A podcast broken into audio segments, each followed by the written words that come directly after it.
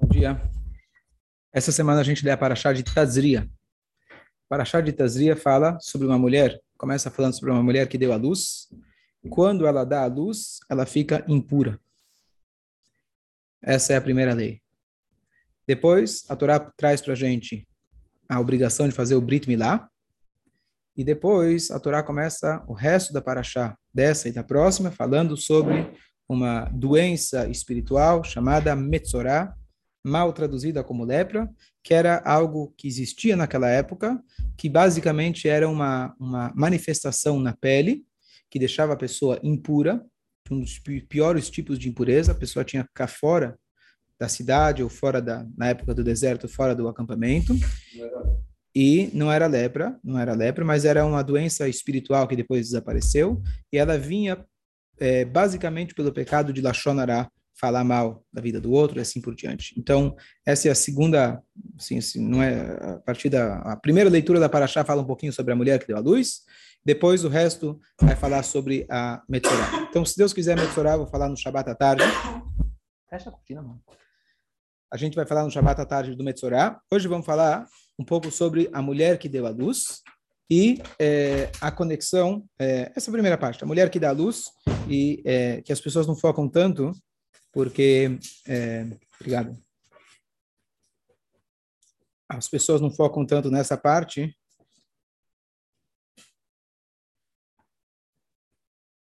Porque a maioria da Paraxá fala sobre Metsorá. Desculpa aqui minha paradinha, só vou procurar aqui o, o açúcar.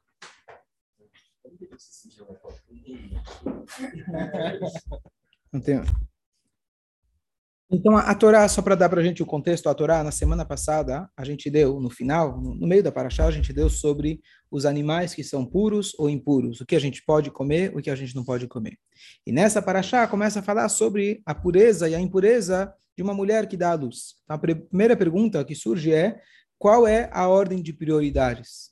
Não deveria primeiro falar o ser humano, nascimento de uma criança, e depois você fala as regras dos animais.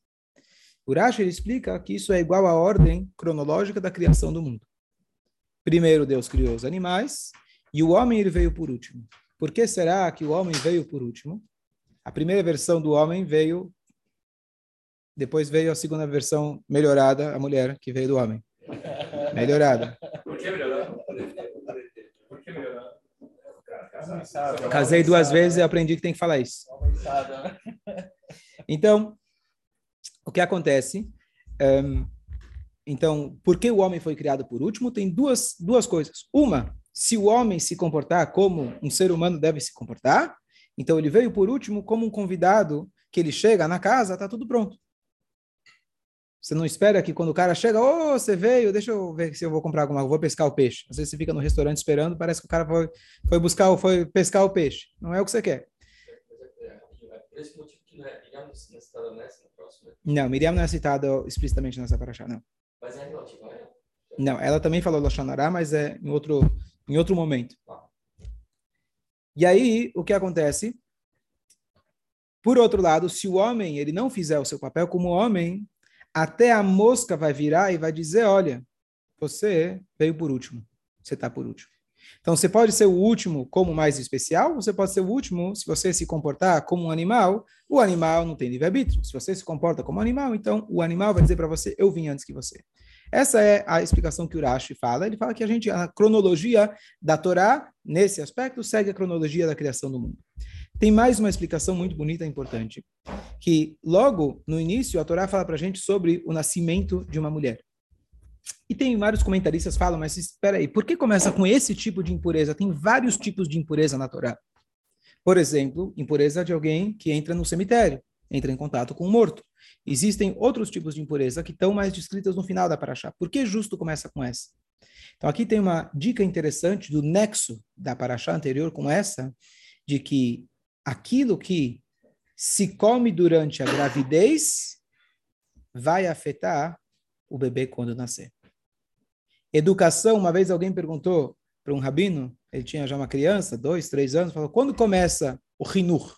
Então tem uma lei na Torá, a partir de que idade a criança É, se um bebê ele toca na luz no Shabat, você não vai gritar com ele. Dois, três anos, ele, pode, não tem obrigação de ensinar, que não tem o um mínimo. Então, depende em relação a quê, mas ensinar a Torá com cinco anos, seis, sete, depende da autoridade. Com que idade começa? Ele perguntou para o Rabino. Ele falou, você tem filho? Ele falou, sim, três. Ah. Deveria ter começado quatro anos atrás. na hora da concepção. É lá que começa. O pensamento, na hora da concepção, já afeta. E durante a gravidez, mais ainda, especialmente a mãe deve se cuidar com os alimentos que ela come. Porque isso vai virar literalmente o, o, o, as células que vão formar a criança.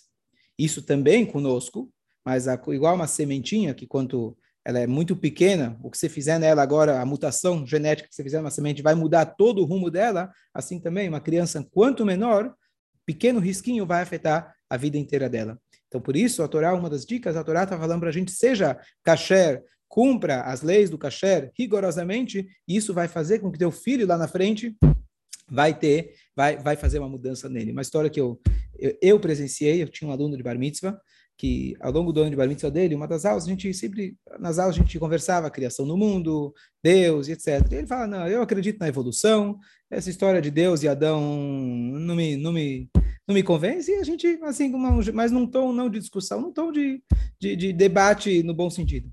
Passou alguns anos, ele veio e começa a falar para mim de Deus, e começa a falar para mim de... Achei interessante, ele começa assim, assim, de muita facilidade falando de Deus, da criação. Depois eu fui descobrir que na casa dele introduziram o kasher. Eu vi com meus olhos. Então, nem sempre nosso a, a, a, o que a, comida que a gente se alimenta, na verdade, é, muda o nosso, a nossa genética. Ó, agora eu vi o pessoal que entrou, obrigado que vocês entraram. Só quero que alguém me faça, tá, dá para ouvir perfeitamente. A gente hoje é, mudou aqui a internet. Perfeito, Rabino. Perfeito, perfeito. Baruch Hashem, ótimo. Então, perfeito, Rabino. Ótimo, que bom, Baruch Hashem. Ok, então, é, próximo. A Torá fala uma coisa que quem faz a leitura dá a impressão que a Torá é machista. Tudo que a gente lê na Torá e a gente acha estranho, quem é estranho somos nós. Isso eu aprendi na Marra. Muitas vezes eu tinha passagens na Torá que eu lia é, ou no Talmud, quem leu meu livro, uma das motivações que eu escrevi o meu livro foi justamente quando eu via passagens do Talmud que pareciam esquisitas, eu, quando pequeno, achava que, é, tudo bem, sábios, né? É, acontece, mas eu sou mais sábio que eles. E depois a gente, Baruch Hashem, cresce um pouco, vê quão ignorante nós somos e quanta sabedoria está escondida nas palavras dos sábios. Então, um erro clássico, quando a gente lê logo o início da Paraxá, ela fala o seguinte, a mulher, quando ela dá a luz, então fala o seguinte: se ela deu à luz a um menino, no oitavo dia ela deve fazer o Brit Milá. E o que acontece? Ela vai ficar impura por sete dias. Ela não pode se aproximar do marido e etc., o sangue, etc. E depois ela tem 33 dias de dias puros. O que, que significa esses dias puros? No, hoje não, não é, é, relevante na prática essa lei, a lei hoje é na prática é um pouco diferente, mas basicamente que esses sangues não serão considerados um sangue de impureza, é um sangue que está jorrando ainda do nascimento. Mas, ao longo de 33 dias, ela está proibida de ir até o templo. Ok, então sete dias ela já não podia, mais 33. Se ela der a luz a uma menina, em vez de ficar impura um, uma semana, ela fica impura duas semanas. Em vez de não poder entrar do Beit HaMikdash por 33 dias, ela não pode entrar por 66 dias. Você vai dizer, bom, menina traz impureza, né? Não é brincadeira. O homem, ele impede ela de entrar sete dias, mais 33. A mulher, a menina, quando nasce, impede ela de entrar no templo o dobro. Ah, né? Você já sabia. Essa já. Então, qual é a explicação? Olha, olha que bonito. Ou que alguém olha isso vai dizer, bom, que história é essa? Então, a explicação é muito simples e muito bonita. O que é impureza? O Rambam ele escreve para nós que as leis de pureza e impureza não são racionais. Mas a gente pode é, encontrar um denominador comum no que caracteriza uma impureza. Qual é o denominador comum de todas as impurezas? A ausência da vida. Nós, aqui, nunca estamos vazios. Ou que nós estamos cheios de conteúdo, ou, como a Torá diz para gente, que o buraco que jogaram Yosef, ele não tinha água. então ele tinha cobras e escorpiões. Não existe buraco que está vazio. Ou ele está com água, que é vida, ou ele está com cobras e escorpiões. Isso funciona na nossa mente, isso funciona nos nossos relacionamentos. Ou você preenche, ou se não, vai entrar besteira. Fala. qual o motivo, por exemplo, da, da mulher ser o dobro do homem? Isso, isso que eu vou. Por que, que a mulher é o dobro do homem? É. Olha o que acontece. Então, por exemplo, o exemplo mais clássico de impureza, e o mais pesado de todos, é um corpo. Por quê? Na hora que sai a Neshama da pessoa, imediatamente ele é absorvido, ele é preenchido com forças do contrário da vida. Por isso mesmo, o corpo de um tzadik, você pode visitar mesmo sendo Cohen, porque nunca vai entrar nada de ausência de vida nele, nunca vai entrar a impureza nele. Portanto, a Metzorá, inclusive está escrito, quando Paró, não sei se vocês lembram a passagem do Paró, tinha o Paró do Yosef, aquele que Yosef interpretou sonhos, e depois começou o Paró que escravizou o povo. Tem duas opiniões no Talmud, que a gente não sabe se era o mesmo Paró, ele mudou a cabeça dele, esqueceu o que foi feito, ou se era um novo Paró. Tem essas duas opiniões. Mas a Torá, em um determinado momento, está escrito lá que o Paró morreu. Está escrito explícito na Torá. Se o Paró morreu, claro que era o novo. Não, a Torá, quando está falando que ele morreu, não era literalmente. Morreu porque ele tinha pego lepra, ele tinha pego essa Metzorá. A pessoa que tem Metzorá é literalmente como uma parte dele morreu. As, as demais, ou mais um exemplo de é, impureza, quando um homem, por exemplo, tem um relacionamento, ou ele tem uma poluição noturna, ele, na verdade, o sêmen dele, que era o potencial de vida, que acabou não sendo, não gerando uma vida, isso impurifica a pessoa, porque é o contrário da vida. A mulher, porque ela fica impura na hora que ela dá a luz, ela carregou a criança por o bebê por nove meses, trouxe uma nova luz ao mundo, porque ela está impura, pelo contrário. Sim, mas ela ficou com o vácuo. Depressão pós-parto surge daí. Ela ficou com um vácuo. A criança saiu, mas ela se sacrificou por ela. Para que ela pudesse nascer, ela acabou em algum momento, precisou literalmente cortar o cordão umbilical. E a criança se tornou mais independente. E agora ela ficou com a ausência de uma vida dentro dela. Por isso, então, isso gera uma impureza. E a mulher, inclusive, faz parte do, da coragem dela, do sacrifício dela, que ela, apesar de que ela vai carregar o bebê, em algum momento ela vai precisar acordar o cordão umbilical. Não é fácil, né? em todos os sentidos. Mas essa faz parte do sacrifício que a mulher faz. Inclusive, depois que termina esse ciclo, ela traria, na época, um sacrifício para Deus. Então, o que acontece? A ausência da vida é o que, na verdade, faz com que ela se torne impura. Por que, então, a menina é o dobro? Porque a menina é o potencial de gerar mais uma vida. A menina é a que futuramente, quando crescer, ela também vai ser alguém que vai carregar dentro dela uma nova vida. Então, quando você dá a luz a um menino, é sete dias. Quando você vai dar a luz a uma menina, é o potencial duplo, porque ela está carregando a vida dela e já potencialmente a menina, quando nasce, ela já está carregando a genética para quando ela crescer, ela também será uma mãe que vai carregar um bebê dentro dela. Então, a ausência que ela causa, o impacto que ela causa, quando ela sai, é um buraco maior, é um vácuo maior. Por isso, a Torá fala para a gente exatamente o dobro, porque ela tem a vida dela e potencialmente a vida que ela vai gerar no futuro. Então, aqui já tem uma lição muito bonita. Quer dizer, a gente pode achar a ah, menina causa impureza. Contrário, a presença espiritual dela é muito mais forte e por isso então a Torá fala que ela tem ela tem é, a ausência dela é mais é, sentida então é o, de, o dobro do tempo do, do tempo para a mãe poder se recuperar espiritualmente. Quando você fala tempo você fala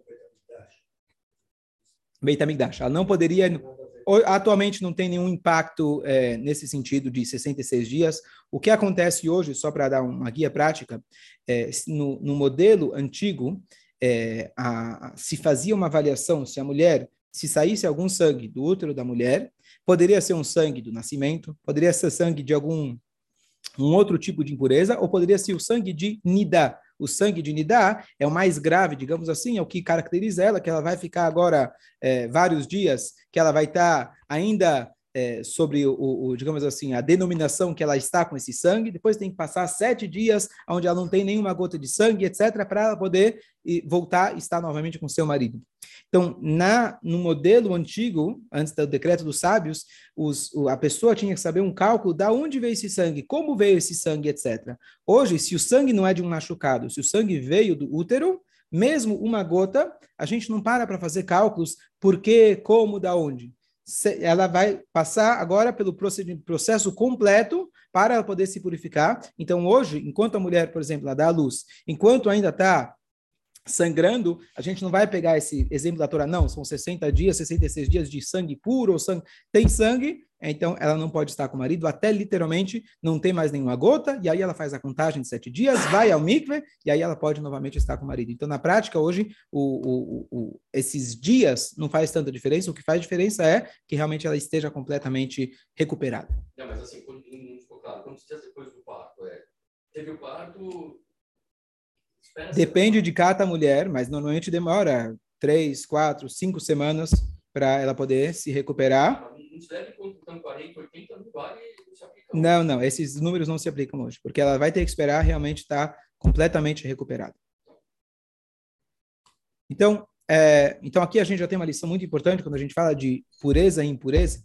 E só para concluir esse pensamento, é, no Shiur de Tânia, que eu dei semana passada, toda a ideia de pureza e impureza tem o um sentido literal, pessoa que não poderia ir no templo, a pessoa que estaria impossibilidade a mulher de estar com seu marido porque ela está impura e etc.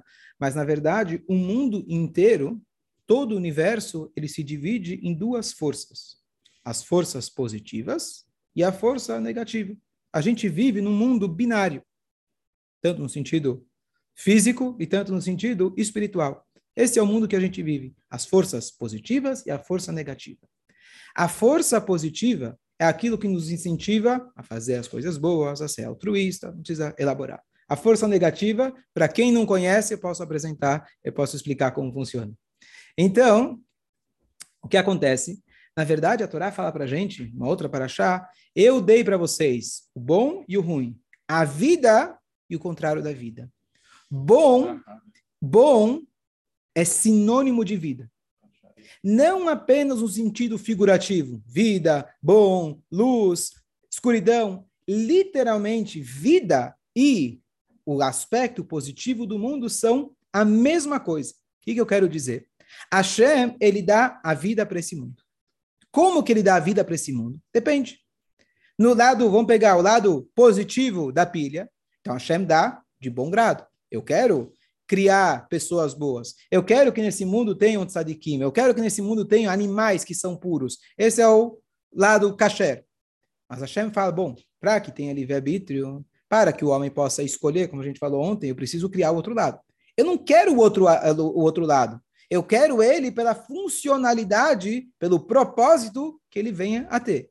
Então, o exemplo que eu dei no Shur de Tânia, quando capturaram o Eichmann Marshmo na Argentina, Imagina que você é o agente do Mossad que tem que dar o almoço para ele para poder trazer ele vivo para Israel, para ele ser julgado. Como você vai dar esse almoço para ele? Bandeja de prata ou você vai dar uma cuspida antes, pelo menos? Então, você dá pelo bem maior. Você não quer dar a comida para ele, mas eu preciso dar para ele de mau grado pelo propósito maior que isso vai servir. Então, quando a chama ele cria o mal, ele dá as forças para que o mal possa existir. Na verdade, Deus ele dá uma força como alguém que joga um presente pelas costas. Ou seja, tem muito pouco da vontade de Hashem lá presente. A única vontade que ele tem, olha, eu preciso criar isso para que o mundo possa existir, para que o verdadeiro bem possa brilhar. Eu preciso da escuridão. Portanto, quando Hashem dá com vontade e cria o bem, se ele cria, ele é a origem da vida. Então, bem e vida são sinônimos. As coisas que a Shem fala para a gente não fazer, significa, olha, eu criei elas, mas tem muito pouco de mim, da minha vontade lá investida. Ou seja, tem muito pouca energia lá investida. Tem muito pouco, muito pouca vida nessas áreas que eu pedi e eu orientei para você não fazer. Por isso, inclusive, eu digo para você não fazer. Tem coisas que aparentam ser, como a gente falou ontem, dos ministros, a idolatria, aquilo que é instantâneo, aquilo você toca, você fala, uau, aquilo está vivendo. É só uma ilusão. A Shem está dizendo, na verdade, aquilo está morto. O peixe, quando você tira ele do aquário, ele começa a pular. Você também acha que ele está super vivo, está pulando, está alegre. Sabe o que vai acontecer no dia seguinte? É exatamente isso. Hashem fala, aqui não é a fonte de vida. Quando eu, Hashem, estou dando vida para aquilo, é uma vida mínima. Tem muito pouco da minha vontade lá. Então, fica longe. Se alguém opta para levar uma vida onde ele se sustenta apenas do materialismo, a vida dele é proveniente do contrário da vida. É uma vida impura, e impureza é sinônimo do contrário da vida. Então não é apenas um sentido figurativo, é literalmente, você faz o bem, você está investindo em mais vida. Os rechaim, os ímpios, os pecadores, está escrito que em vida eles são chamados de mortos. Por quê? Tomara fossem. Tem pessoas más, esperava que já não estivesse mais por aqui. Ele é morto porque a fonte de energia dele é do contrário da vida. É daquela área que a Shem lhe dá o mínimo de vida possível, só que eles possam existir pela funcionalidade que eles têm. Então, voltando aqui na nossa paraxá, que a gente fala da lepra, que a gente fala da Metzorá, que a gente fala no final mais da paraxá, é, da, final da paraxá da semana passada, que fala sobre a impureza de um morto, que fala sobre a impureza da mulher e etc., o denominador comum é o seguinte, você quer estar puro, se liga com Kedushá, se liga com santidade. Se você deixa simplesmente as coisas rolarem, sem um esforço constante, naturalmente a ausência da vida vai tomar conta. É isso que a Paraxá está mostrando para a gente, que a mulher, ela está se sacrificando, isso não é da opção dela, mas na hora que ela vai dar à luz, vai ter uma ausência. E essa ausência, Bezrat Hashem, vai ser preenchida quando esse bebê vai crescendo, a mulher vai se recuperando, e agora ela trouxe na prática mais uma vida para esse mundo, e agora esse vazio vai ser preenchido com Bezrat Hashem, com luz. E olha só para concluir uma coisa interessante, o Rebbe, quando ele teve, o, ele teve um ataque de coração em Tafshin Lametret, em 78, final de 77, desculpa, ele passou por um processo complicado, etc. Depois ele se curou. No meio daquele processo, ele precisou tomar injeção. E ele fez uma pergunta para o médico. Ele falou, como que funciona a injeção? E não lembra os detalhes, mas o Rebbe estava na dúvida se é o sangue que está indo para fora ou é o vácuo que puxa. Era alguma coisa assim. E o, e o médico falou que é o vácuo que puxa. Ele falou agora, se me esclarecer uma coisa tão importante no serviço a Deus. Quando a pessoa está com um vácuo, você vai dizer, bom, ele está com um vácuo, a tendência é que ele tenha mais um vácuo. Mas o vácuo, ele pode ser um canalizador, ele pode ser um catalisador, desculpa, ele pode ser algo que vai puxar justamente porque você está com um vácuo, aquele vazio, ele agora é uma oportunidade que quando você cria o vácuo, de repente ele vai chupar sangue, ele vai trazer energia, vai trazer, ele vai conseguir absorver vida. Então, quando você olha para alguém e fala, bom, essa pessoa está, infelizmente, ligada com a turma, está ligada com a ausência da vida. Então, você fala, não existe melhor oportunidade. Justamente porque ela tem um vácuo, então agora a gente pode preencher esse vácuo. E é isso que vai acontecer com a mulher depois que ela dá a luz. Ela vai fazer o Brit Milá do seu filho. Ela vai criar um novo filho, vai trazer uma nova vida. Trouxe uma menina que quando ela crescer, ela também vai gerar uma nova vida. E é isso, então, a ideia desse equilíbrio de Tumá e Tará. O único motivo que Deus criou a escuridão, que ele criou a ausência da vida, é para que essa ausência ela possa servir para trazer mais vida. E como conclusão, então, quando a gente está num momento que a gente sente que a gente está escuro, no momento que a gente sente que a gente está vazio, então para e pensa que todo o propósito da escuridão é para que o vácuo ele possa trazer mais luz. Gente, eu vou desligar, meu dia hoje é muito curto, que seja só em alegria.